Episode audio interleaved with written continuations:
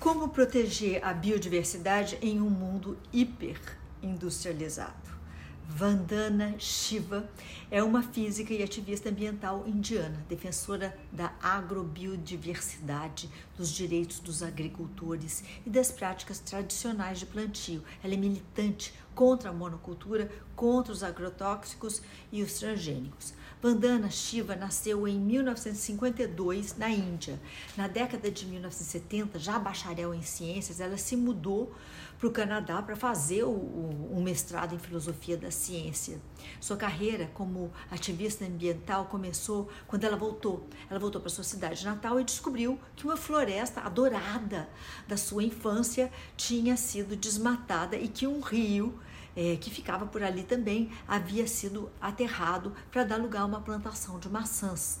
A partir daí, Vandana Shiva passou a militar contra a destruição da biodiversidade para o avanço da monocultura na agricultura. Além disso, ela criticava a poluição provocada por pesticidas e fertilizantes e passou a proteger os direitos dos pequenos agricultores. Em 1991, Shiva fundou Navdanya, uma ONG que visa combater os avanços da monocultura promovido pelas por grandes empresas e, e preservar também é, sementes nativas e selvagens da Índia. Visa é, com isso é, manter vivas as, as técnicas ancestrais e sustentáveis de, da agricultura.